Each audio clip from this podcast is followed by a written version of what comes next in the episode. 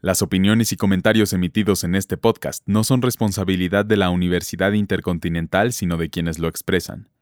Bienvenidas y bienvenidos a Week Streaming. Mi nombre es Paula Ruiz y en este capítulo hablaremos sobre Louise Gluck, la ganadora del Nobel de Literatura 2020. Louise Gluck nació el 22 de abril de 1943 en el barrio de Queens, en New York, pero pasó gran parte de su vida en Long Island. El deseo de convertirse en escritora lo heredó de su padre, ya que él siempre había soñado convertirse en escritor, pero se decidió por el mundo empresarial. No obstante, Louis recibió una gran influencia de él y esto la llevó a escribir sus primeros poemas siendo todavía una niña.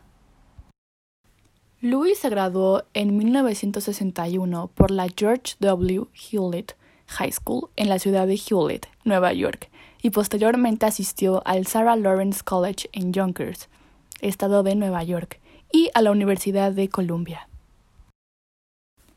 Louis reside en Cambridge, Massachusetts, donde actualmente da clases en el Departamento de Lengua Inglesa del Williams College en Williamstown, Massachusetts.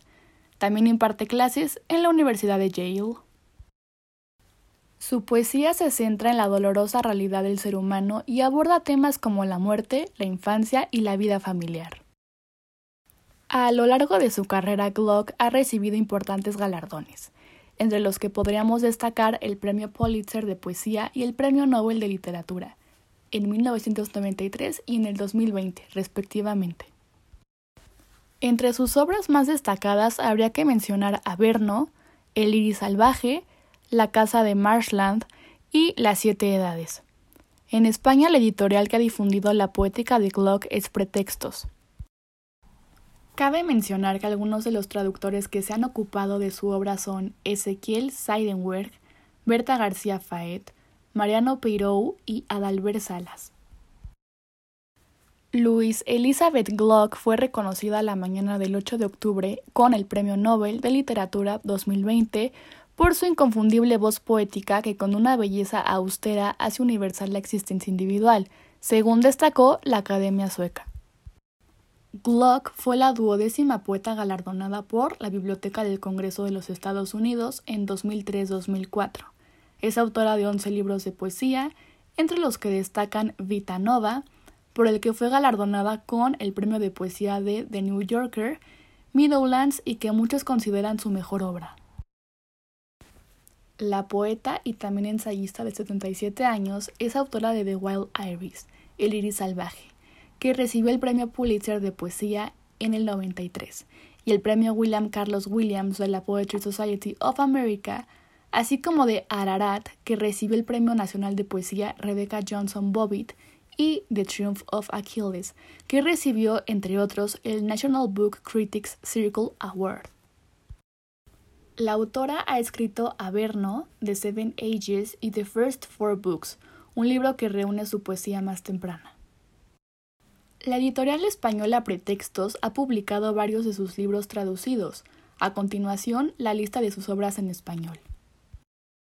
El iris salvaje, traducción de Eduardo Chirinos. Ararat, traducción de Abraham Graguera. Louis Glock, poesía selecta, traducción de Beverly Pérez Rego. Averno, traducción de Abraham Graguera López. Las siete edades, traducción de Mirta Rosenberg. Vita Nova, traducción de Mariano Pirou. Praderas, traducción de Andrés Catalán.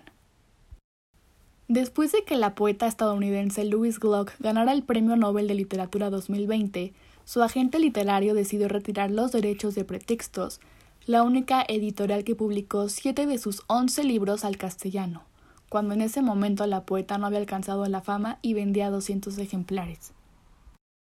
A través de su cuenta de Twitter, la editorial compartió varias notas periodísticas en las que se informa la decisión del agente de Glock, Andrew Wiley, conocido como El Chacal, de ofrecer los derechos de la obra de la novel a otros sellos en castellano, algo que provocó la solidaridad del mundo editorial y también el rechazo de numerosos lectores, porque la maniobra rompe el pacto de lealtad entre autores y editoriales. Tras la muerte de la española Carmen Balcells, Wiley se convirtió en el agente literario con la mejor cartera de representaciones del mundo, literario y artístico. Sus clientes van desde los herederos de Norman Mailer, Saul Below, Roberto Bolaño, Jorge Luis Borges, Vladimir Nabokov, Arthur Miller, Paul Bowles, William Burroughs, John Cheever y Raymond Carver, hasta algunos de los más reputados autores vivos como Martin Amis y Salman Rushdie, además de la fotógrafa Annie Leibovitz. Cuando la Academia Sueca anunció en octubre que Gluck era la ganadora del máximo galardón de las letras, su editor español contó a esta agencia que pasamos de vender escasamente 200 ejemplares de sus libros a votar las ediciones en un cuarto de hora.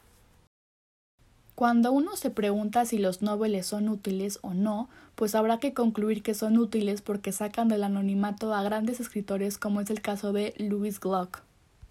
Manuel Borrás, fundador de la editorial Pretextos, conoció la obra de la estadounidense mediante un amigo, que le regaló El iris salvaje.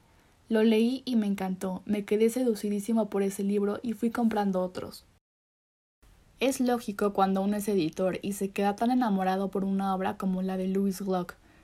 Es fatalmente ineludible el quererla editar, dijo el editor quien desde entonces a través de pretextos publicó siete de los once libros de Gluck entre ellos Ararat, El iris salvaje, Las siete edades, Pradera, Una vida de pueblo o Vita Nova. El anuncio de la novela en la editorial Pretexto se vivió con hondísima satisfacción, como dijo Borrás, aquel 8 de octubre cuando se supo de la premiación. Primero y fundamentalmente porque se hace justicia a una gran poeta, y después porque en cierto modo, en particular, nos está diciendo a nosotros, los editores de pretextos, que no andamos desencaminados cuando insistimos en la importancia de una obra. Por su parte, el escritor y traductor argentino Jorge von de Brider explicó en su blog que durante 14 años Pretextos insistió con Gluck y con lealtad. Y prácticamente sin reseñas, la publicó a pérdida al punto que ninguno de los libros de la autora en castellano se agotó. El Premio Nobel de Literatura fue entonces una amable recompensa para el único editor europeo, y ya no de la lengua castellana, que había confiado en ella. Pero cuando los libros de Gluck empezaron a venderse, pretextos al querer renovar los derechos de aquellos cuyos contratos habían caducado, las condiciones habían cambiado, por lo que finalmente se enteraron de que la Wiley Agency estaba ofreciendo los derechos de toda la obra de Gluck al mejor postor, señaló. Recordemos uno de sus mejores poemas de Louis Gluck. A continuación leeré El iris salvaje. Al final del sufrimiento me esperaba una puerta. Escúchame bien. Lo que llamas muerte, lo recuerdo. Allá arriba, ruidos, ramas de un pino vacilante. Y luego nada, el débil sol, temblando sobre la seca superficie. Terrible sobrevivir como conciencia sepultada en tierra oscura.